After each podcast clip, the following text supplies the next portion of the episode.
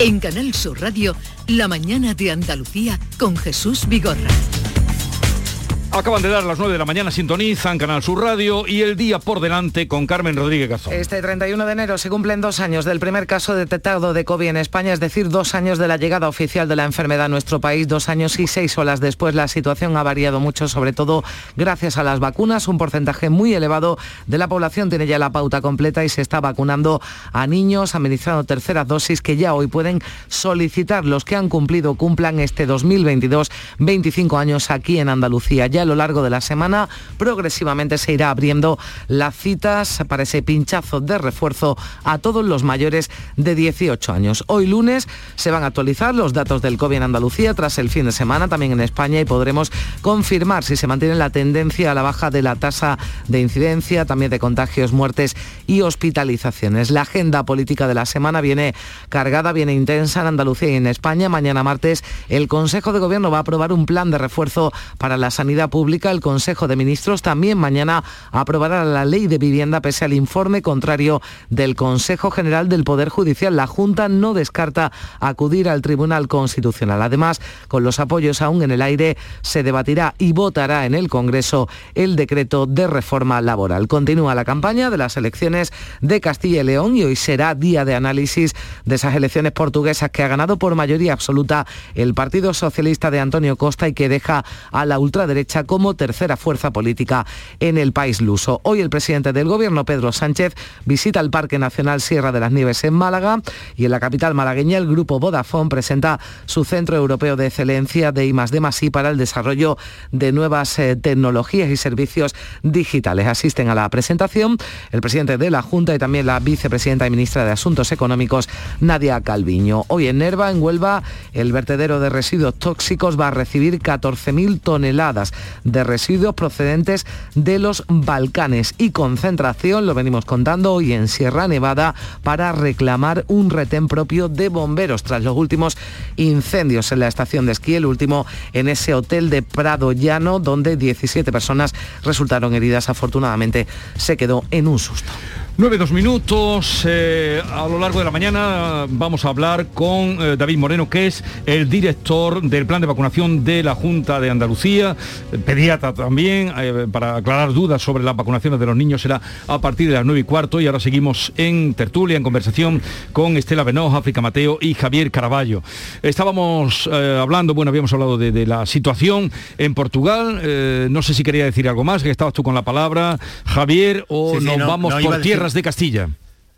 No, no, iba a decir eh, eh, muy, rápido que, eh, es verdad que se dice ahora, pues el electorado portugués ha castigado a la izquierda y a la extrema izquierda que estaba colegada con el Partido Socialista porque no apoyó los presupuestos. A ver, es verdad que esto es lo que ha sucedido, pero que en la historia electoral de Portugal, Portugal sucede muchas veces como en España, que el partido hegemónico de la izquierda siempre ha sido el Partido Socialista y muchas veces la izquierda socialista la han castigado en las urnas, la izquierda al margen del Partido Socialista la han castigado las urnas tanto cuando ha apoyado a un gobierno socialista como cuando ha estado fuera. O sea que muchas veces no se sabe muy bien el comportamiento del electorado que eh, se, le concede mucha más inteligencia política y mucho más análisis de la realidad de lo que muchas veces sucede. Sí, de hecho también eh, hay que destacar que, a lo que, que, se castigó al Partido Socialista pues por todos los temas de, de corrupción del que consiguió la anterior mayoría absoluta, que, fue también el socialista Sócrates. Y de hecho ayer decía... Eh, está pendiente ¿eh? todavía de tribunales, claro. está pendiente de juicio todavía, Sócrates. Sí, pero tuvo muchos casos de, corrupción que han saltado a, la vista. Y ayer, de hecho, el, ganador decía que había que reconciliar a los portugueses con la mayoría absoluta y con el hecho de que son buenas para la democracia, precisamente aludiendo a que con aquella mayoría absoluta a lo mejor no se gestionó del todo bien. Hoy, 31 de enero, ya acabamos la cuesta. Es que antiguo queda ya lo de la cuesta de enero, ¿no? que porque quizá la de febrero es peor a veces. Eh, se cumplen dos años, lo venimos contando, del primer caso de eh, COVID en España, en la isla de La Gomera. Dos años. Mm, que, no sé, que, mm, eh, no diría conclusiones, pero qué mm, impresión os da de, lo vivido. Yo creo que uno de los, pienso que podemos coincidir todos en eso, a ti te ponen ahora a decir en frío, ¿cuánto tiempo hace? Y tú no sabes decir que son dos años. Quiero decir que estos dos años que hemos vivido efectivamente desde que se desde que se eh, identificó el primer caso de COVID allí en, La Gomera, un ciudadano alemán que había estado con una persona de Wuhan, se asomaba la, y lo veíamos en el balcón y nos parecía como una cosa exótica, rara, ¿no? Igual que cuando veíamos a todos los chinos con las mascarillas y en sus casas metidos y decíamos, uy, esta gente, qué raros son, ¿no? Que lejos nos cogen. Pues al final lo hemos tenido encima, pero esos dos años yo creo que en, términos generales han sido como una nebulosa para las vidas, yo creo que en términos mayoritarios, ¿no? La, gente estaba como, no, me puedo creer que han pasado años. Hay quien habrá perdido muchas personas queridas, habrá quien ha sufrido, porque en, Andalucía solo son más de 11.000 muertos, ¿eh? o sea que Mm, y habrá personas que lo han pasado mal y habrá personas que guarden un recuerdo trágico de todo esto, pero en términos eh, mm, sociales yo creo que, nos ha mm, chocado tanto que, todavía no nos hemos recuperado. No sé cuánto tardaremos en darnos cuenta de que han pasado dos años y de todas las cosas que han pasado en estos dos años. Pero, es también un poco como una eternidad porque parece que no nos acordamos ya de cómo era la vida antes de esto, lo hemos ya incorporado a nuestro día a día y a nuestras conversaciones, salen todas las conversaciones de nuestro día a día y parece que en realidad, eh, estando de acuerdo con lo que dice Estela, porque es como una nebulosa, pero también parece que hace demasiado tiempo y que no recordamos lo que había antes. Eh, Javier, pues si hoy es el... Sí. No, no, que iba a decir simplemente que si hoy es el segundo aniversario del primer paciente del COVID en España, yo lo que quiero decir es que esta es con toda seguridad la primera mentira del COVID en España, o el primer desconocimiento, porque yo no creo que sepamos muy bien cuál fue el primer paciente, cuándo empezó todo esto, si empezó el 31 de enero o empezó eh, bastante antes. Eh, me da la impresión de que el COVID ya estaba por aquí desde antes de este primer paciente diagnosticado de COVID que estuvimos conviviendo un tiempo con él sin saber eh, su existencia, que después presumíamos que podía estar aquí y no se le dio importancia. Luego nos metimos en un tiempo de bastantes mentiras y desconsideración por parte eh, del gobierno y luego ya llegó lo que llegó, el 14 de marzo. Pero yo no creo que, no creo que sea la primera mentira del COVID. Otra cosa es que hubiera, lo que como tú bien dices, que hubiera otros pacientes o que el COVID ya estuviera aquí, porque de hecho hmm. en las aguas residuales de Barcelona ya, ya hay estudios que decían que había restos, vale, yo, pero el primer paciente identificado como la enfermedad el primero fue diagnosticado. Un señor, el 31 de enero, por lo tanto, no es que fuera la primera mentira, es que fue la primera constatación científica de que esto estaba aquí. Las demás, ¿podía estar? Pues seguramente estaría, pero no tenemos evidencia científica de eso. ¿Qué hemos aprendido después de dos años? ¿Qué creéis que hemos aprendido como sociedad o vosotros mismos? eso es difícil, Jesús. Yo no lo sé si... Por eso digo que todavía nos, nos, queda un tiempo para poder digerir esto, ¿no? Lo tenemos tan encima, tan encima, que cuando están las cosas demasiado cerca no las vemos. Yo no sé si hemos aprendido algo... ¿No te atreverías a decir si hemos aprendido algo, para bien, para mal? algo como sociedad. Lo que sí tengo la sensación de que la gente está como los miura, deseando salir, deseando que le abran la puerta, porque en términos generales hay quien, quien tiene problemas mentales y tiene dificultades ahora para socializar, pero yo creo que, que si ahora nos dicen, esta semana podéis ir a donde queráis, hacer lo que queráis, bueno, mm, todo el mundo se pediría vacaciones para, mm, yo qué sé, hacerlo todo, ¿no? Y de excursión y a mm, disfrutar de los amigos de las fiestas de la. Porque estamos todos como. Vamos, estamos, estamos reprimidos y estamos un poco. Yo creo que tocado de la cabeza. A ver, Javier, ¿tú estás eh, reprimido? Oh, perdón. No, no, no. ¿Tú estás reprimida? Yo no, yo no. Yo de lo que decía Estela, yo creo que ya un poco esa falta de libertad que sentíamos se, se aplacó hace, sobre todo de septiembre a esta parte, aunque la Omicron haya vuelto a ponernos, pero creo que la gente ha empezado a vivir de otra manera. Lo que sí empieza a pesar mucho, por lo menos a mí me pesa mucho más, es en el aspecto laboral, porque al final eh, afecta, son muchos cambios diarios eh, individualmente, o sea, cuántas pruebas no nos hacemos continuamente por contactos, por tal, y al final afecta mucho a lo, más estable de la vida de todos, que es el trabajo, y entonces, mm, o de la mayoría, y entonces eso ya sí que empieza a pesar mucho. Yo no, es que, eh, a ver lo que decía antes, yo, yo no soy de, ningún tipo de teoría eh, conspiranoica ni conspirativa, pero eh, me parece muy evidente que hay muchos aspectos de cómo se ha extendido esta pandemia por el mundo que desconocemos. Uno, porque todavía no sabemos bien cómo se comporta este virus, ni cómo se contagia, y dos, porque los gobiernos, los distintos gobiernos lo han ocultado, porque se ha ocultado. Y yo hay muchas evidencias de, todo esto, empezando por el laboratorio de Wuhan en China y terminando por el gobierno de Pedro Sánchez. Esto es muy evidente. ¿Hasta qué punto una ocultación? ¿Por qué? ¿Por qué? Porque se ha minusvalorado desde el principio la importancia de este virus. ¿Tenía alguna explicación? Sí, que unos años antes la Organización Mundial de la Salud también alertó de una pandemia, se invirtió muchísimo dinero y después no ocurrió nada. Esto ha sido como lo de Pedro y el Lobo,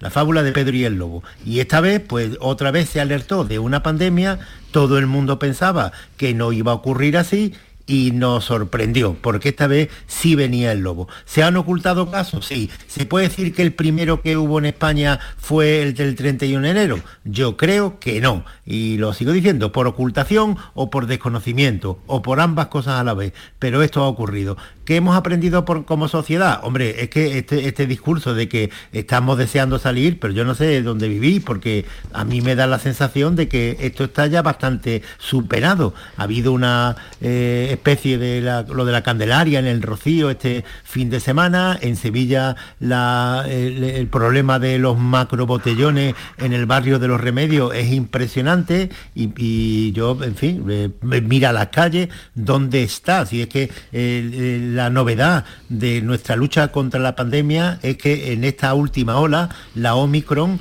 eh, el desapego de la sociedad y, la falta de respeto, entre comillas, al virus ha sido total. Pues Ha faltado solo que tengamos vacuna y que se haya extendido, que, la variable Omicron es mucho eh, más leve que las demás cuando nos afecta, para que haya una progresiva despreocupación sobre el contagio. Pero yo no, yo no lo veo así, Javier. Yo estoy en la calle, claro. Pero tú no ves qué, tú no ves los botellones, tú, no ves lo del rocío. Escúchame, escúchame. Dime qué es lo que no ves. Yo te lo digo, pues yo veo que estoy aquí trabajando en el, estudio, solo estamos tres personas y además una entra y sale, que tenemos puesta la mascarilla todo el tiempo, hmm. que no hemos podido reunirnos con nuestras familias en Navidad, que no podemos organizar en nuestras casas una fiesta con los amigos, 20, 30 personas para estar todos juntos para celebrar, por ejemplo, que ha empezado el año o que uno ha cumplido años o que el niño ha terminado la carrera o la está empezando o lo que sea. Veo que no hemos tenido fiestas eh, populares como tradicionalmente estamos acostumbrados en Andalucía. Y empiezo por los carnavales. Y empiezo por Romería de San Sebastián, por ejemplo, que ha sido la semana pasada que no se han podido celebrar en Andalucía. Y que ahora estamos pendientes de los carnavales en muchos sitios. En Andalucía no se van a poder celebrar como se celebran siempre, en otros se han suspendido. Eso es lo que yo veo. Y veo que la gente está preocupada. Ha sido a ti, veo que la gente he oído está preocupada. Que, tú vas a celebrar los carnavales. Yo voy a hacerlo todo lo que pueda, pero, pero esa es mi pero esa es mi decisión personal. Quiero decir, yo voy a intentar. algunos más como tú, ¿no? Claro, hombre, yo estoy segura que va a haber un montón de gente en los carnavales. Pero eso no quiere decir que se esté celebrando como debe. Y que hay preocupación, por ejemplo, en el sector de la moda flamenca, tú vas a las tiendas de moda flamenca y la gente está asustada y preocupada sin saber si va a haber ferias y va a haber romería y si van a poder vender los trajes o no van a poder venderlos. Eso es a lo que me refiero cuando digo que estamos reprimidos. Y yo voy a intentar personalmente hacerlo lo mejor posible, pasarme lo mejor posible y a todos los sitios. Ah, estamos que nos apuntamos una ronda aspirina, sí. lo que decía también, apuntaba antes África al tema económico. Bien, claro. Eh, con Estela Benoz, con África Mateo, con Javier Caraballo, mm, vamos a seguir, pero eh, vamos a hablar con el director del plan de vacunación.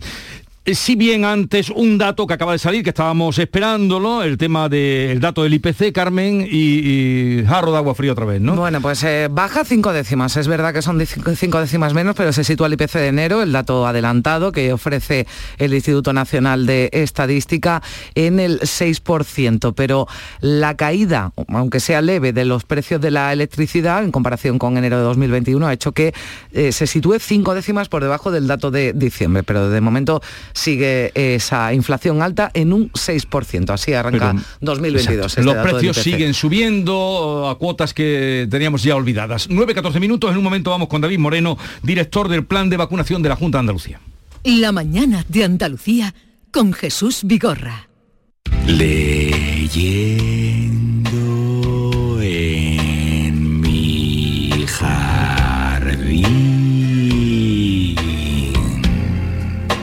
Gánalo rápido, disfrútalo lento. Con el Rasca Mega Millonario de la 11, gana hasta un millón de euros al instante y disfrútalo. Rasca Mega Millonario de la 11. A todos los que jugáis a la 11, bien jugado. Juega responsablemente y solo si eres mayor de edad. La magia de este lugar está siempre esperando a que la visites. Disfruta de cada plato de la gastronomía local. Embriágate sin medida del mejor ocio y cultura aprende de la dedicación artesanal ubetense y conoce la ciudad patrimonio de la humanidad. Piérdete por los cerros de Úbeda.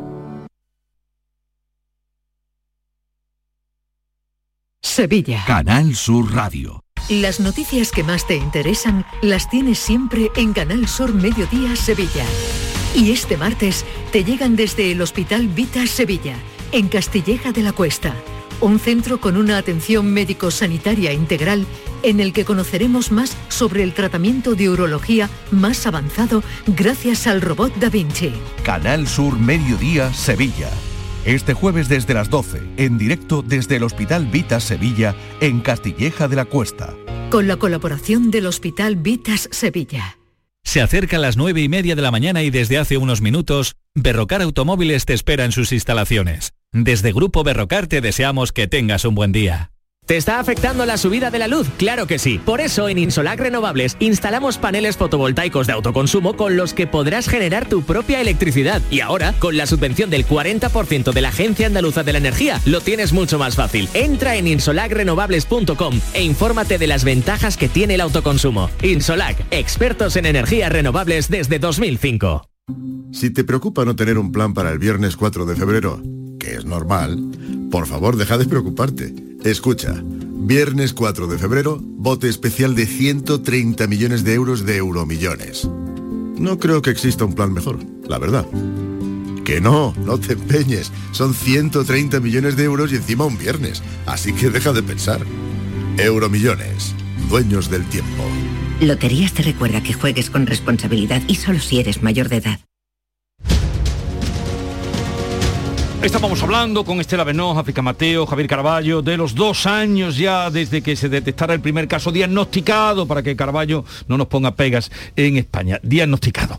Eh, y de ahí, de esos dos años a hoy, en Andalucía, nuestro territorio, se puede pedir ya a partir de hoy cita para la vacuna de refuerzo los eh, de 25 años, los ¿no, Carmen? 25 años, sí, los que hayan nacido en el año 1997, lo hayan cumplido ya, lo cumplan este 2022, pero ya esta semana se van a abrir las citas para las terceras dosis para la dosis de refuerzo a todos los mayores de 18 años. Durante el fin de semana han seguido acudiendo muchos andaluces a los puntos de vacunación, sobre todo a recibir esa tercera dosis. Ya Andalucía supera los 17 millones de vacunas administradas, con más de 7 millones de andaluces con la pauta completa. Hoy además llegan más vacunas, 280.000 dosis, todas de Pfizer, 96.000 para los niños, vacunas pediátricas.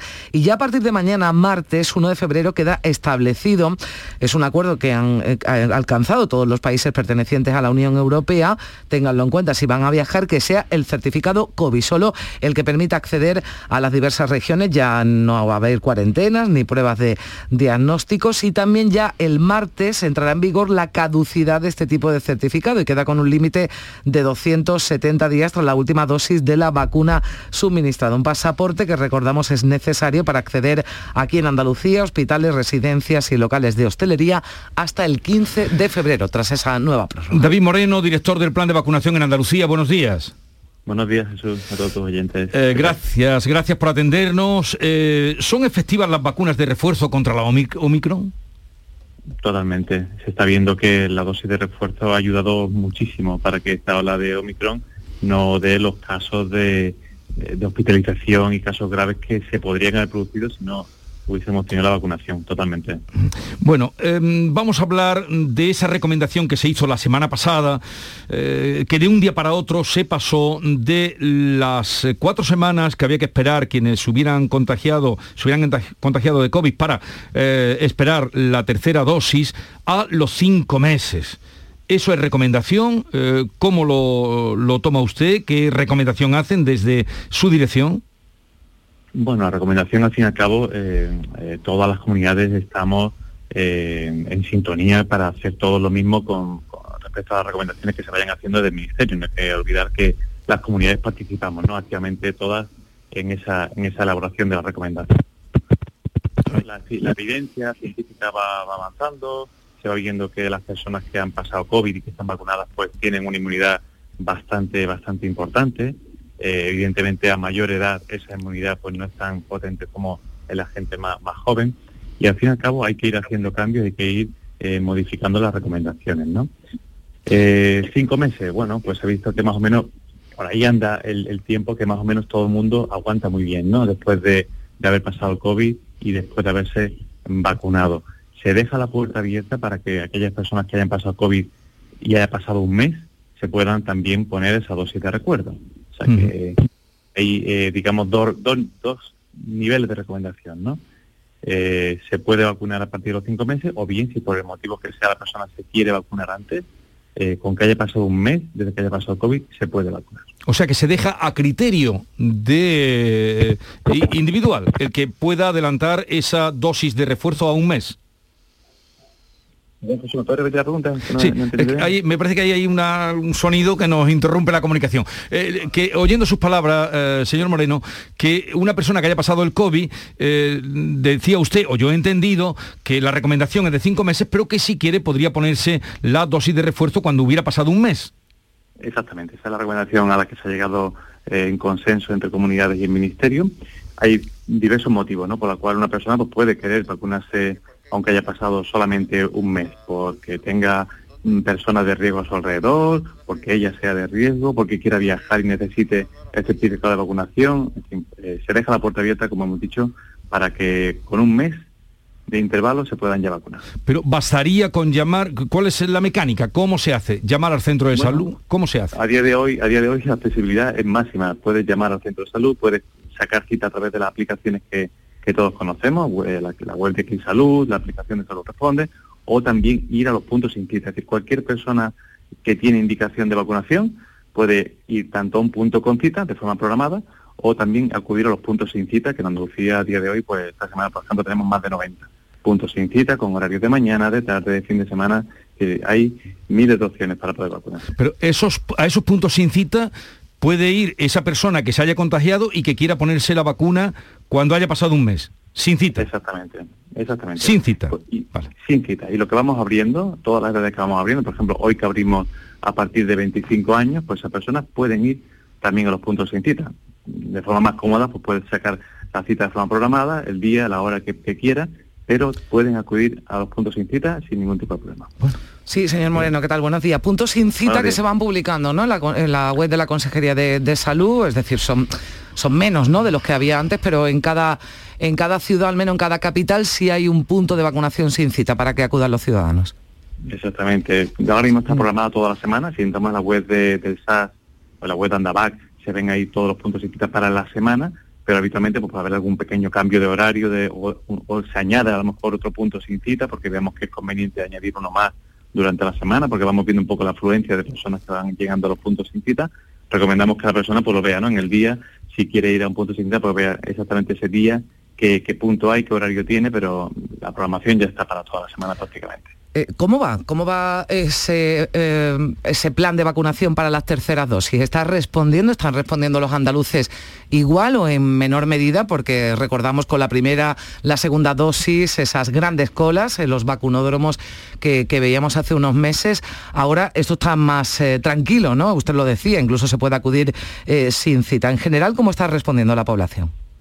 Bueno, en general hay que decir que bien, ¿no? Lo que pasa es que evidentemente esto nos, está pasando a todos, ¿no? La tercera dosis, dosis de recuerdo, pues hay gente que le está costando un poco más decidirse, ahora mismo pues está viendo que, que hay menos presión, hay menos ingresos hospitalarios, hay menos casos graves por el COVID y probablemente esa, esa necesidad ¿no? de vacunarse pues es algo menor, pero aún así ya se están vacunando mucho. Por ejemplo, aquí tengo un dato, los mayores de 50 años, aquí en Andalucía, hmm. cuatro de cada cinco ya tienen la dosis de recuerdo. O sea que hay muchas personas que sí que han querido ponerse esa dosis y las que no han podido, no, no, no se han puesto esa dosis, muchas de ellas porque han pasado COVID ahora hmm. en el periodo de Navidad o recientemente y no pueden vacunarse todavía. O sea que yo creo que todavía seguiremos subiendo. ¿Tiene que ver eso con las reacciones que está causando la tercera dosis? Con la mm, reacción, hay muchísima gente ¿no? que, que, ha recibido esa tercera dosis y ha tenido algún tipo de, de reacción, fiebre, en fin, síntomas eh, parecidos ¿no? a los del COVID. Bueno, hay de todo, ¿no? Hay personas que efectivamente tienen esa reacción, que ya la tuvieron con la primera y la segunda dosis también, o sea que no es que la tercera sea mucho más reactógena, pero sí es verdad que también hay personas que no tienen reacción, o sea que vemos un poco de todo y, habitualmente esos síntomas duran un día, un día y medio, son bien tolerados y en general pues eso no está no está haciendo que las personas pues, tengan miedo a, la vacunación. Pregunta que se hacen eh, muchos que han ido a la tercera dosis. ¿Me puedo poner una vacuna de refuerzo diferente a la vacuna inicial? Sí, eh, a ver, estamos usando a día de hoy eh, vacuna de Moderna y vacuna de Pfizer. Son las dos vacunas de ARN mensajero. Ya no tenemos ni Astra ni Janssen. O sea, solamente esas dos vacunas son las que tenemos a día de hoy aquí en España. Personas que se vacunaron con Pfizer se pueden vacunar con Moderna y al contrario, personas que se vacunaron con Moderna se pueden vacunar con Pfizer. Son vacunas que están basadas en la misma tecnología, son prácticamente iguales y ya se ha visto que no hay ningún tipo de problema si se pone de forma diferente estas pautas. O sea que totalmente eh, confianza en esa combinación. Bueno, David Moreno, además de ser director, eh, haberle encomendado esta responsabilidad, él es pediatra y ahora vamos a los niños, que también muchos padres eh, están pues con su duda. Vamos a recoger aquí las que nos han llegado. en principio, ¿cuántos niños se han vacunado ya en Andalucía, señor Moreno? Pues más de 400.000, eh, estamos ya por, una, por un porcentaje de vacunación del 63%, es decir, dos de cada tres niños ya se han vacunado. Dos de cada tres niños se han vacunado. Y un niño que haya recibido la primera dosis y se haya contagiado en medio de las cuatro semanas, ¿hasta cuándo ha de esperar para la segunda dosis? Ocho semanas. En este caso eh, se ha pasado de cuatro semanas a, ocho semanas. Estamos hablando de la segunda dosis, ¿no? Hay que esperar desde que ha pasado el COVID, esperar ocho semanas para ponerse la segunda dosis ocho semanas. ¿Y un niño que primero se haya contagiado y después se haya vacunado, tiene que ponerse una segunda dosis? No hace falta la segunda dosis, en este caso sería infección y después una dosis de vacuna que sería ya, terminaría ahí su pauta, su pauta de vacunación. ¿Se contempla también la dosis de refuerzo en algún momento para los niños? Bueno, a día de hoy todavía no está aprobada para menores de 18, ni siquiera para adolescentes está aprobada la dosis de recuerdo. Hay ensayos ahora mismo con, con eso, con la dosis de recuerdo en adolescentes entre 12 y 18 y no hay todavía ensayos en marcha para dosis de recuerdo en niños, con lo cual estamos bastante lejos y yo creo que probablemente eh, no va a ser necesario de forma generalizada. O sea que yo creo que todavía estamos lejos o no vamos a estar en ese, en ese sentido. Lo que se ha demostrado es que las vacunas son seguras, lo digo por, bueno, porque si todavía hay algún padre, usted nos decía 63%, todavía queda una parte importante de la población infantil sin, sin vacunar. Lo que se ha demostrado y se está viendo es que las vacunas son seguras muy segura, los niños prácticamente no están teniendo efectos secundarios, casi casi menos que, las vacunas habituales que nosotros habitualmente ponemos ¿no? en los niños en los primeros años de vida y, no ha habido ningún caso de efectos a peso grave, o sea que total seguridad con esta vacunación en niños. Bien, eh, los test que se están, muchos se están haciendo, particularmente los test de antígeno, ¿servirían esos test, contarían como una tercera dosis? Eh, digo, un test que haya salido positivo una persona que tenga las dos primeras vacunas puestas. A ver, eso siempre hay que dejarlo un poco en, cautela, ¿no? Son test que la persona se la ha hecho, eh, su, la información procede de esa persona que se ha hecho ese test y por tanto siempre mm, tiene cierta falta de oficialidad, ¿no? Ese tipo de, pruebas a día de hoy, ¿no? Si esa persona está segura que, que su test es positivo, que incluso tuvo síntomas y tuvo un contacto, o sea, hay casos como muy claros, ¿no? Pero yo creo que esa persona tiene que ser consciente de que debe seguir la recomendación de que ha pasado COVID y ahora tiene que esperar un tiempo para ponerse esa tercera dosis. Hay novedades en cuanto al pasaporte, eh, señor Moreno. Bueno, aquí se ha ampliado ese pasaporte COVID, esa exigencia para acceder a hospitales, a residencias, a locales de, hostelería. Y hablábamos eh, no hace mucho con el consejero de salud, siempre que, viene por aquí. A mí me gustaría también preguntarle a usted, eh, sirve que dice que ha servido, ¿no? Que ha sido una herramienta para recuperar esos rezagados, indecisos, en fin, a los que no habían decidido no, no vacunarse. ¿Cuántos quedan actualmente? Bueno, pues todavía nos quedan unos cuantos, ¿no? Hay, hay ahora mismo mayores de 12 años, ¿no? No voy a incluir aquí en mm. este caso los niños que acaban de, digamos, de empezar a vacunarse. Mayores de 12 años nos quedan 343.000 andaluces por vacunarse, menos del 5%, o sea, llevamos por menos del 5%, eh, lo cual es una cifra para sentirse contento, evidentemente, pero también, también pensamos en esos 343.000 que, que deberían vacunarse, por supuesto. Pero hay alguna esperanza de poder recuperarlo, lo digo porque ya parece que sí, el pasaporte COVID va a ser necesario además en la Unión Europea, va a tener una fecha de, caducidad, bueno, parece que se, hace un cerco, ¿no? Al no, al no, al no vacunado. Pues se, vacunan unos 2.500 en Andalucía cada, cada día, ¿eh? Cada día, 2.500, o sea que son pocos, pero, pero yo creo que hay que seguir insistiendo en estas medidas porque al final pues hace que, se vacunen. En diciembre se vacunaron por primera vez 107.000 andaluces, o sea que fue un mes que superó los meses anteriores y, que evidentemente claramente se asoció a las medidas del certificado de vacunación. O sea que yo creo que todo lo que sea intentar rescatar a esas personas que nos han vacunado eh, son buenas. Eh, David Moreno, eh, director del plan de vacunación de la Junta. Hoy estamos en el segundo aniversario del primer diagnóstico. ¿Cuánto han pasado dos años? Y nos preguntábamos antes, y yo le pregunto a usted, ¿cuánto desconocemos aún de este virus?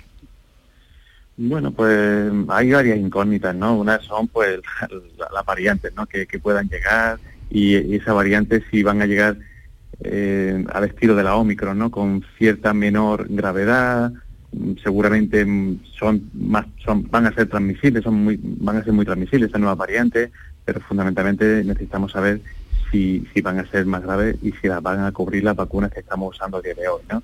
Y en eso estamos, ¿no? En, ver si de aquí a final de año vamos a tener que empezar a emplear ya vacunas con, con esas variantes incluidas en la vacuna, ¿no? Como hacemos a veces con la gripe, ¿no? Que, que vamos metiendo las variantes que van circulando en esa época. O sea que fundamentalmente va a girar en torno a esa, a esa preocupación lo que queda del año. O sea, usted no descarta que nos pueda sorprender una ola o una oleada más agresiva incluso contra la que no puedan eh, reaccionar las vacunas que tenemos puestas. Esa posibilidad siempre va a existir. Eh, evidentemente las probabilidades van siendo cada vez menos, ¿no? Porque el virus va mutando y parece que va mutando hacia, hacia variantes menos, menos letales.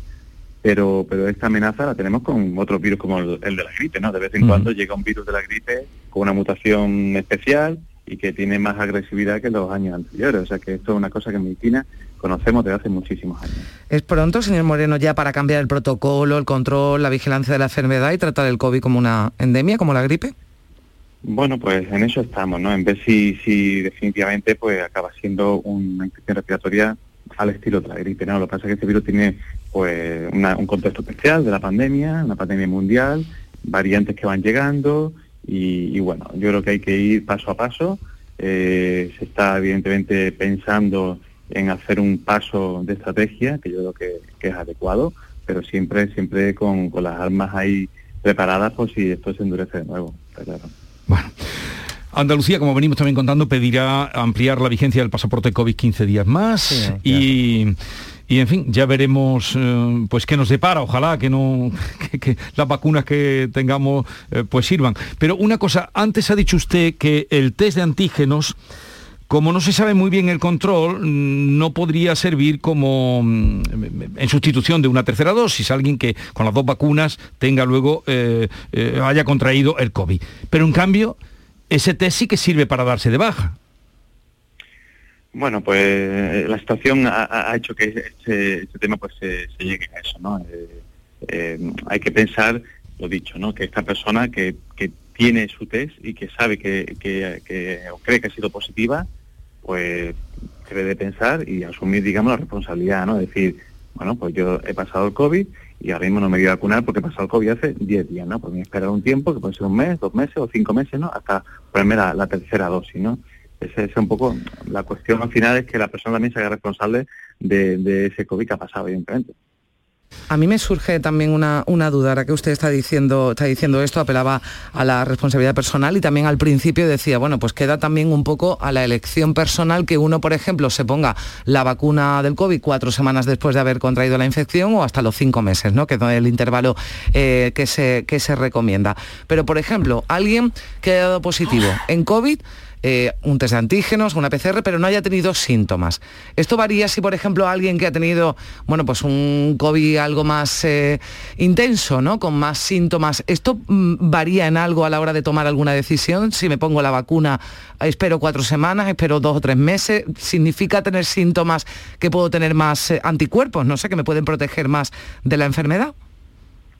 A día de hoy no, está claro, ¿no? Que aunque sí parece que la la gravedad y los síntomas puede, puede, puede hacer uno pensar ¿no? que, tengan más inmunidad, no es una cosa uniforme, ¿no? O sea que no podemos dar una recomendación general, para eso, ¿no? Es decir, que los positivos son positivos y los negativos son negativos, que a, día de hoy no se diferencia eh, para una toma de decisión si, si la persona ha tenido más o menos síntomas. Bien, pues vamos a terminar. Eh, David Moreno, director del Plan de Vacunación de la Junta de Andalucía, gracias por estar con nosotros. Un saludo. Gracias a vosotros. Y buenos días. Adiós. Carmen, hasta mañana. Adiós, hasta mañana. Y un momentito más eh, con Estela Benoz. ¿Me miras con una cara? Yo sobre... Sí, Caraballo, adelante. Sí, no, no. Eh, lo que os planteabais antes de, en qué va a cambiar nuestra vida a partir de, esta pandemia, que yo creo que todo está bastante normalizado, pero a ver, yo, en, los hospitales, que seguiremos entrando en los hospitales con mascarillas, seguro. Bien, pero eso te parece bien, ¿no? Eso te sí, me parece muy bien, me parece muy bien. Esto, esto va a ser un cambio.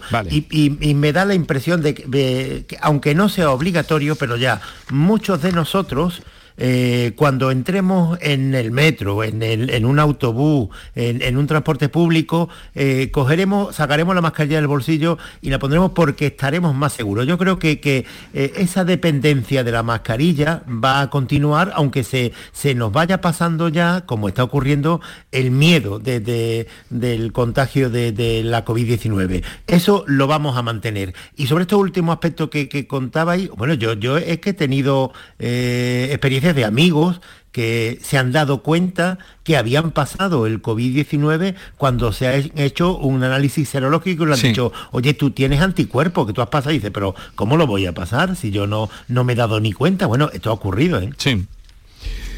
Pero a mí me parece muy interesante la última pregunta que le, que le había hecho, que no ha contestado, y es que al final eh, no te sirve el test de antígeno para ver, para mm, justificar una, no justificar no ponerte una segunda o tercera dosis, pero sí que sirve para de baja a un trabajador que además las empresas están teniendo graves problemas porque algunos trabajadores engañan a la empresa porque todo el mundo tiene una fotografía en su móvil de un test positivo que le ha mandado un amigo que le ha enviado a alguien. Entonces esto está empezando a ser un problema en la empresa porque cualquiera se puede dar de baja simplemente eh, comunicándolo en una aplicación de salud y nadie le hace ningún seguimiento ni le hace ningún segundo test. Entonces, ni siquiera la empresa puede obligar al trabajador a hacerse un segundo test eh, de confirmación. Entonces, esto mm, debería de regularse de otra manera porque eh, hay empresas que tienen un 30% de baja ahora mismo con Omicron en estas semanas pasadas. Es verdad que eso de las bajas está siendo complicado en, todas en todos los trabajos. Todas las personas que nos estén escuchando, muchas de ellas estarán en sus casas confinadas,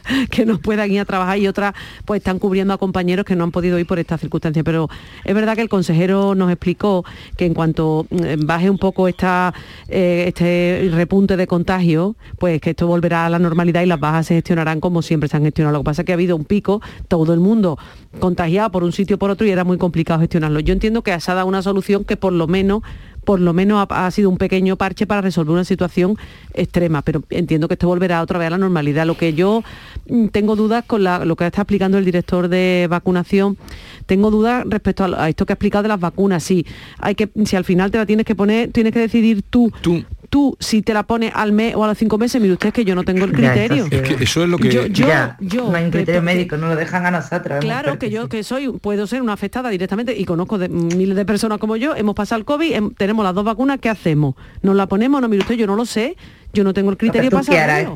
Claro, pero que, yo como queré querer, pues yo qué sé. Está la panadería. Claro, exactamente. Yo, yo creo que ahí, igual que estaba contando antes con los niños, ¿no? O sea, si los niños se contagian y se han puesto la vacuna si se tienen que poner la segunda. No se tienen que poner la segunda dosis. Pero, si se ponen la primera dosis, se contagian si se tiene que poner la segunda. Entonces, a mí me genera un poco de angustia y tampoco me entero. ¿Será que soy yo personalmente? me estás creando, me estás creando un, desasosiego.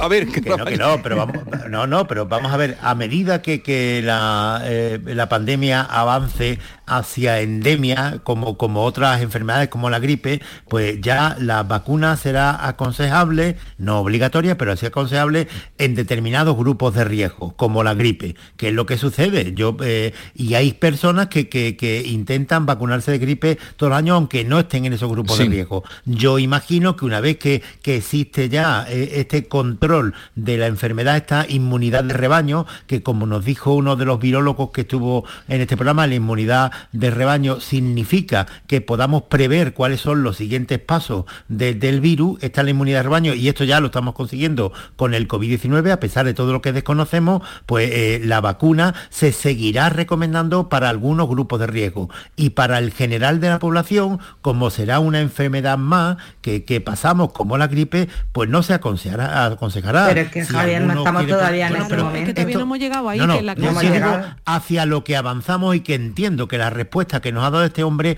va en ese sentido. Porque Pero la ha dado para hoy. Lo que ha estado lo que ha estado eh, calculando es el resto del año, es lo que yo he entendido. ¿eh? Claro, yo entiendo que lo da para el futuro, efectivamente será como tú dices, pero yo lo que digo es ahora, en este momento, a 31 de enero, ¿qué tiene que hacer la gente? Yo me, genera un poco de incertidumbre personalmente, insisto. Lo que, tiene que hacer la gente... Pero cualquier oyente lo ha escuchado para hoy, no para... para hoy, es decir, que, pueden decidir entre, entre ponerse la, recomendación de los cinco meses o la del, o la del mes. te la pone al mes, yo, he entendido eso. Sí, pero, pero, ahí está la, mi preocupación, que yo no entero. O sea, quiero decir, sí, efectivamente, tú, tienes, tú puedes decidir si te la pones o no te la pones. Bien, pero es que, mm, ¿qué criterio tengo yo o qué criterio tenemos la mayoría de las personas que nos estén escuchando? Bueno, pero es que más, yo fui el otro, en esta circunstancia, ojo, el otro día fui a vacunarme y estaba con un poco de resfriado y tal, y le comenté a la enfermera que te coge el DNI que me había hecho un antígeno porque estaba con un poco de fiebre, con resfriado y entonces me dijo, pues no sé si te debes de vacunar o no. le dije, pues me lo tendrás que decir tú que eres la enfermera, porque es que yo no he estudiado nada que tenga que ver con una rama sanitaria. Y no, lo dejaban un poco a mi criterio hasta que ya vino una enfermera responsable porque lo, porque lo pedí yo y me dijo que no me vacunase y ya me hizo una PCR y tal. Pero es que no puedes dejar a criterio de un ciudadano lo que tiene que hacer en esta situación. Creo que los expertos o los que más sepan tienen que... Lo dejamos aquí. Lo dejamos aquí, tenían más temas, más temas, apariciones estelares, eh, Tran en Texas, Aznar en Campos de Castilla, pero no voy a entrar en eso. Esto es como lo de Eurovisión. ¿Estuviste, estuviste en, el, en el debate de sanitario? Uy, me lo perdí. Bueno, habrá más. Sé, que ha habido... Creo que era muy mala hora, era muy mala hora. Semana, fue más de lo mismo. creo que esta semana vuelve el consejero Aguirre a, la comisión del Parlamento. Eh, Javier Caraballo, cuídate mucho, igualmente Estela eh, y África, no os pongáis malitos que no está la cosa para ir a urgencia. ¿eh? Desde luego. Como termina el programa. Muy buenos días. Adiós. Buenos, días. Ni el challenge del papel higiénico, ni el de la botella los retos más difíciles a los que se enfrenta nuestra generación están en la vida real, como el famoso encontrar trabajo challenge o el independizarse challenge. Y aunque para superarlos necesitamos vuestro apoyo, aceptamos el reto. Súmate en aceptamoselreto.com. FAD 916 1515. Canal Sur Radio, Sevilla. Cuenta la voz de un sabio que para saber de Sevilla le preguntó al giraldillo por los lugares más bellos del barrio de Santa Cruz. Y este le respondió, con aires de azar, maestranza y catedral, la hostería del Laurel has de visitar, y en ella sus tapas, vinos y demás viandas probar. La Hostería del Laurel. Visítenos en Plaza de los Venerables 5 o a través de nuestra web lahosteriadellaurel.com. Porque si le preguntas al giraldillo, Hostería del Laurel. No te la dejes atrás. Hay muchos psicólogos, pero muy pocos valorados entre los tres mejores de España en los Doctoralia AdWords y Francisco Hidalgo del Centro Avanza es uno de ellos. Nuevo centro especializado en psicología para niños y adolescentes en Sevilla Este, con tu primera visita gratuita. Déficit de atención, hiperactividad, dificultades académicas. Más información en avanza.com con doble N. Llámanos al 651 63 63 63.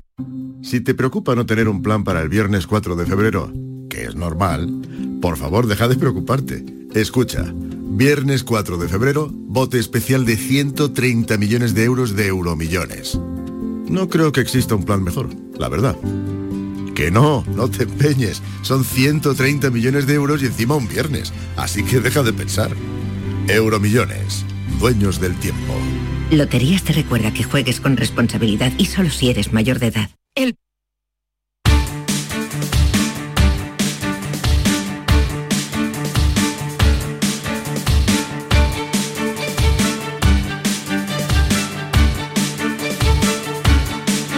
En Canal Sur Radio, La mañana de Andalucía con Jesús Vigorra. Y con David Moreno, bueno, David Moreno, perdón, David Moreno es el que acabo de despedir, eh, pediatra, director del plan de vacunación, pero claro, tengo aquí a David Hidalgo y se me había quedado trabado el nombre de Moreno que nos ha explicado a todo lo que nosotros le hemos nos ha pero bueno, contestado. Como, soy moreno. David Hidalgo, que además es moreno, que además es muy moreno, ya está aquí con nosotros. ¿Dónde vamos ahora? Bueno, nos vamos a ir a un pueblecito precioso de Almería, tú dirás, Benitagla, Sierra de los Filabres. ¿Por qué vamos a Benitagla? Es el único pueblo de Andalucía. Sabes que no hay ni una panadería, ni una tienda, no hay ningún bar, no hay farmacias, pero tampoco hay COVID. Es el único pueblo de Andalucía donde no ha entrado ni un virus. En todos los dos años que llevamos. En estos dos años, ni una vez. Es el único pueblo que se ha salvado. Habitantes. 58 vecinos y como te digo, no hay tiendas. Todo se hace por venta ambulante. José María López es médico de familia en Benitagla. Doctor, buenos días. Hola, buenos días, ¿qué tal? O sea, eh, eh, no han tenido ni un caso de COVID en todos los dos años que llevamos ya. No, ni uno solo, ni uno solo. Ni usted tampoco, por supuesto. Eh, bueno, yo tuve hace un año, hace un año tuve yo, sí, pero pero afortunadamente aquí estamos, bien, bastante bien. porque usted es el médico, pero supongo que claro, no solo atiende ese distrito, ¿cómo lo hace? Claro, aquí, aquí en, esta zona atendemos cuatro, cuatro pueblos que son Tal, Alcudia de Monteagut, Benidorafe y Benitagla. Eh, y eh, casualmente pues Benitagla eh, no ha tenido ningún caso de, COVID en estos dos años. Pero luego dice, me decía mi compañero que tienen son 58 vecinos, pero luego supongo en verano irán más o en Sí, en verano viene en verano vienen los, emigrantes, las familias de los, de los pacientes de aquí, vienen de Barcelona, vienen de Almería. Porque claro, aquí el verano es mucho más llevadero que en la costa. Aquí hace fresquito, hombre, por el día hace calorcillo, pero por la noche refresca y, sí y vienen a ver a sus familiares, en fin. Es un pueblo un poco que en invierno se queda semi vacío o, con muy pocas personas, pero en verano sí que aumenta la población. Bastante. ¿Y, a qué achaca usted que en dos años no haya habido ni un caso de contagio en Benitagla?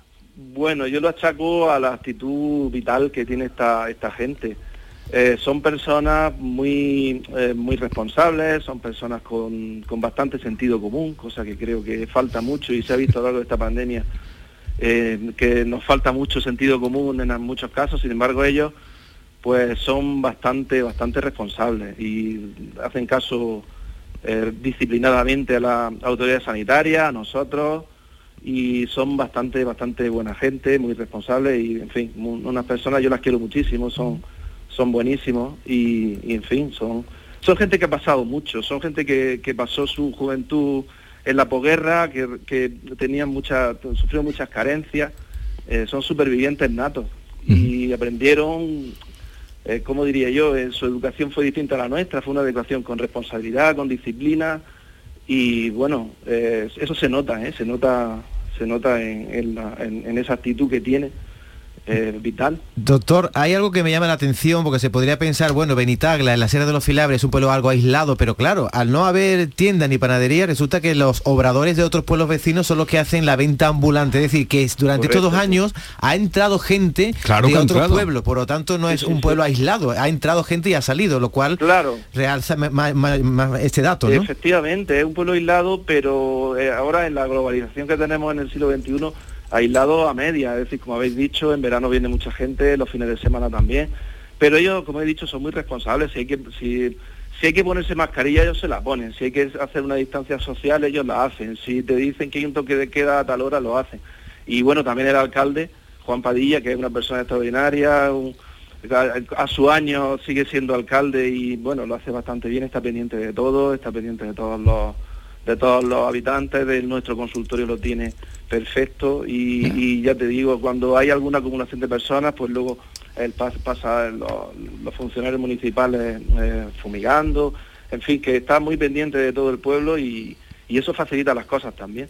Aparte, pues le decimos que cuando venga gente de fuera, que bueno, que tengan una distancia y le vamos haciendo nuestras recomendaciones, tanto mi enfermero, Manuel Lozano, que, que, es una persona también extraordinaria, un enfermero de los de antes, que está preocupado por el pueblo y yo pues estamos vigilantes, cuando tienen algún síntoma le hacemos su test y hasta ahora todos negativos, por supuesto.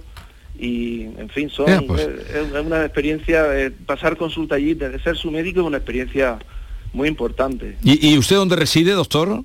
Yo vivo en Almería. En Almería. Porque ¿a cuántos kilómetros está de Almería, Benitagla? Benitagla de Almería está a unos 70 kilómetros, aproximadamente más de 70, sí Tal, que es el, pueblo donde más veces venimos a consulta, porque a Benitagla solo vamos un día en semana. Sí.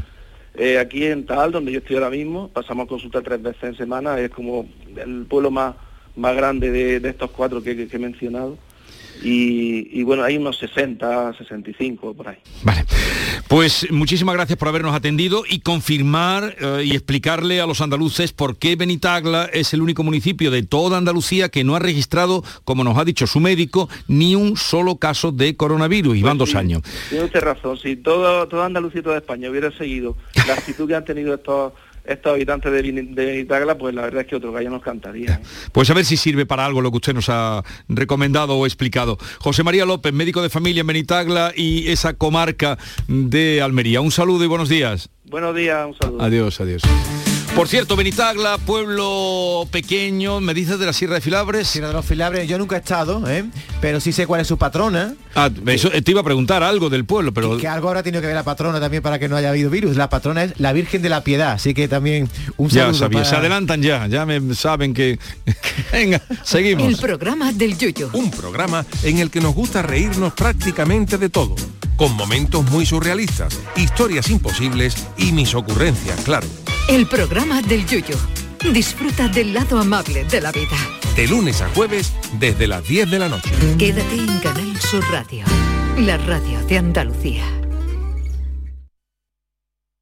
Escuchas Canal Sur Radio en Sevilla. Bienvenidos a Sacaba. Mil metros de electrodomésticos con primeras marcas. Grupos Whirlpool, Bosch y Electrolux. Frigoríficos, lavadoras, hornos, vitros. ¿Quieres más? Aires acondicionados, aspiradoras, pequeños electrodomésticos. Y financiamos en 12 o 20 meses sin intereses solo tú y Sacaba. Tu tienda de electrodomésticos en el Polígono Store en calle nivel 23. Ven a ver nuestra exposición y sus 25 años de experiencia. Sacaba. ¿Hay demasiadas palomas en su entorno? Frasur Control, empresa especializada en control de aves en ciudades y zonas industriales, especialmente palomas. Frasur Control utiliza todos los métodos existentes como púas, redes para evitar el paso, servicios de cetrería, etc. Frasur Control, para toda Andalucía. Frasurcontrol.com es el momento de disfrutar de las rebajas del Centro Comercial Los Alcores. Ven y descubre las mejores ofertas en moda, complementos, hogar, ocio y restauración. Y pasa un momento inolvidable. Ven a visitarnos en Autovía A92 Salida 7, Alcalá de Guadaira, Centro Comercial Los Alcores. Mucho donde disfrutar.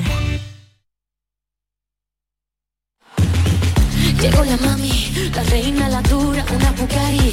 El mundo está loco con este party. Si tengo un problema no monetary, le vuelvo loquito todo. A ver, queridos oyentes, hoy hemos elevado a la tertulia de actualidad el tema de Eurovisión, pero la cosa va más. Escándalo podría decirse, en Eurovisión, porque David Hidalgo aporta ahora para la polémica, gran polémica, eh, pues un elemento más, aparte De, que la letra sea insípida o que eh, había una mayoría de público que votaba por Rigoberta. Me está, me está documentando, es que he sacado la letra, te la he pasado ahí y resulta que todas las palabras que tiene la canción, que estamos escuchando de fondo, hay un 44% de términos en inglés. La normativa de televisión española indica que solo se permite un 35 palabras de fragmentos en otro idioma. Eso significa que esta canción supera lo permitido. Podría ser impugnada, puesto que como escuchamos hay casi la mitad de las palabras en inglés. O sea, las bases dicen que un, 30 un 35% pueden ser ¿En, eh, inglés, pero esta canción que ha ganado tiene un 44%. Efectivamente, y además hay otro dato más que parece que van a, denunciar los sindicatos de televisión española, y es que eh, el jurado popular, es el televoto, tú sabes, está el jurado popular, el jurado demoscópico, pero después el 50% del peso del voto lo tiene un jurado técnico formado por cinco personas. Una de esas cinco Tiene el 50%, el, jurado. Exactamente casi. O sea, por eso se ha llevado, el dedo. Claro, pero por eso esta chica se ha llevado el premio, porque el, voto popular ha sido para Rigoberta, y para las eh, tachungueiras. ¿Qué ha pasado? Que una de las del jurado, una tal Miriam Benedicted, coreógrafa, fue la coreógrafa de Chanel, de la ganadora, en eh, Tu cara me suena. Íntimas, amigas, según se ve en redes sociales. Entonces que una del jurado, una del jurado le dé el voto a la chica que está cantando, pues ya ha implicado a los sindicatos, dicen que van a impugnar el Festival de Eurovisión. Algo huele mal, no diríamos como decía Hanle, algo huele a podrido en Dinamarca, algo huele mal en, pues te digo una cosa, el festival yo te digo una cosa, eso, a mí esta canción creo que por una vez cero puntos nos vamos a llevar. Es la típica canción de Eurovisión pegadiza, una chica con una coreografía brutal. Me abstengo de dar mi opinión pero hay aquí motivos como para que la cosa se, complique. Exactamente, pero que hay debate, ¿eh? Hay debate. Hay debate y polémica. Por cierto, nosotros a partir de las 10, ¿de qué vamos a hablar? De Rafa Nadal, el tema del día. ¿Qué piensa usted que sintió ayer? ¿Por qué triunfa Rafa Nadal? ¿Por qué lo queremos tanto? ¿Por qué se nos pone un nudo en la garganta cuando lo vimos ayer ganar? Aparte de ¿Cómo ha conseguido Rafa Nadal ser el mejor? Esa puede ser una buena pregunta. Punto de partida. Esa puede ser. ¿Te gusta? Bueno, puede ser. Yo creo que todo el mundo tiene una opinión. ¿Y quién nos emociona ver a Rafa Nadal? Y por otra parte, hoy tenemos a Francisco Arevalo, que llega a partir de las 10 y media. La sección del Yuyu, o podríamos llamar las mentiras del Yuyu. Ya sabéis que cuenta cuatro noticias, tres son verdad y una mentira. Hemos hecho, o vamos a hacer una incursión por los premios Carmen, que ya sabéis que se celebraron ayer, los primeros premios de la Academia del Cine. Y terminaremos con la caja de Pandora. Por cierto, Diego Genio hoy nos trae un tema curiosísimo. Por primera vez, Minnie Mouse ¿eh? la, novia de Mickey, se pone pantalones. de eso eh, hablaremos. Tú viste ayer la de los premios Carmen, hablaremos. Yo no pude ver, tú eh, estabas estaba en la cama. Pero yo por ti, yo soy tus ojos. Yo veo ¿Lo, viste? sí, sí, lo vi. ¿Y qué tal? La gala muy bien, me encantó, muy bien presentada, muy amena, muy divertida y sobre todo se ve el potencial que tiene el cine andaluz. ¿eh? Vale, pues lo celebro. Eh, muchas cosas tenemos por delante y polémica a la vista. Luego le preguntaremos también a Yuyu y a Diego Geni y a Norma si la canción esta les gusta o si eran o preferían la de Rigoberta. Norma la de la teta, Norma le va a gustar la de la un poquito de la de Rigoberta, que eh, yo iba por eh, Rigoberta también. Mira, te digo una cosa, Jesús, esa canción nos puede gustar mucho a nosotros, pero un vilo ruso no la vota. Te lo digo porque no, hay cosas que nos pueden gustar, que pueden tener un mensaje, pero si nos quejamos de que España nunca cosecha un voto en Eurovisión, la que ha ganado sí lo va a cosechar, te lo aseguro. La que ha ganado, no dice. puede no, tener letra, puede lo que tú quieras, pero es Eurovisiva. Rigoberta, la que votábamos todos.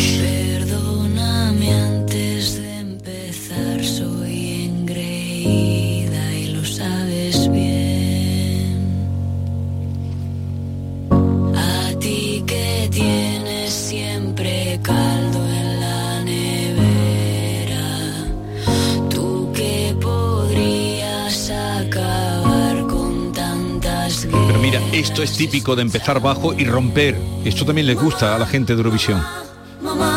Esto lo escuché un polaco y lo quita.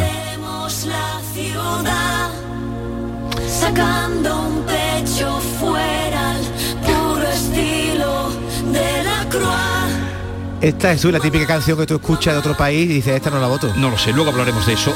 Rafa Nadal se convierte en el mejor tenista de la historia y así se lo reconoce hoy hasta sus propios rivales en la cancha. Djokovic, Federer, han felicitado al campeón, mucha más gente, pero esto es porque eran rivales además. Y también García Barbeito, querido Antonio, te escuchamos. Muy buenos días, querido Jesús Vigorra. Perversos de Rafael Nadal. 21 lleva ya, lo que no ha logrado nadie. Este Rafael Nadal está el tío que se sale. Si hiciéramos una lista de españoles que son grandes, estaría entre los primeros el dios de las Baleares, el genio de Manacor, el español cuya sangre ni se le encoge española, ni se le estira llamándose nacionalista de moda. Nadal es punto y aparte. Con todo el nivel que tiene y con todo lo que vale, y con el clamor mundial que lo tiene de estandarte, de deportista increíble y de persona entrañable, ni va de número uno, ni se cree más que nadie. Respeto a sus compañeros, piropos a sus rivales, delicado con los públicos, detallista con quien hable, y con todo siempre, siempre condescendiente y amable, con 21 gran slam y parecía ayer tarde que hubiese ganado un premio en un torneo de su calle. Naval, ejemplo español para que puedan copiarle su espíritu luchador, su constancia, su coraje, su fuerza, su confianza, su no rendirse ante nadie y también alta bandera de lo que es un tío con clase, de la clara sencillez, divisa de los más grandes.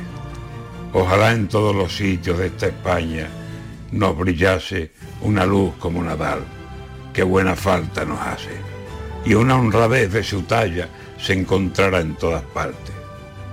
una raqueta, una bola, una red y él, tan gigante, conquistando para España gloria y prestigio a raudales. El tenis es más español desde que Nadal nos trae los grandes trofeos del mundo con los mejores modales, con la mayor sencillez y con su fuerza imparable. Gloria a Rafael Nadal y a la España que hace grande. Ha sido muy, muy emocionante, el público ha sido una pasada. Eh, lo que me ha apoyado no, tiene nombre, ¿no? Y, para mí ha sido muy importante, ¿no? En muchos momentos que eran difíciles. Eh, es verdad que no podía celebrar mucho con ellos, que, normalmente los involucro más cuando eso ocurre, pero es que estaba hecho polvo, ¿no? Y, pero bueno, eh, dentro de mí lo sentía y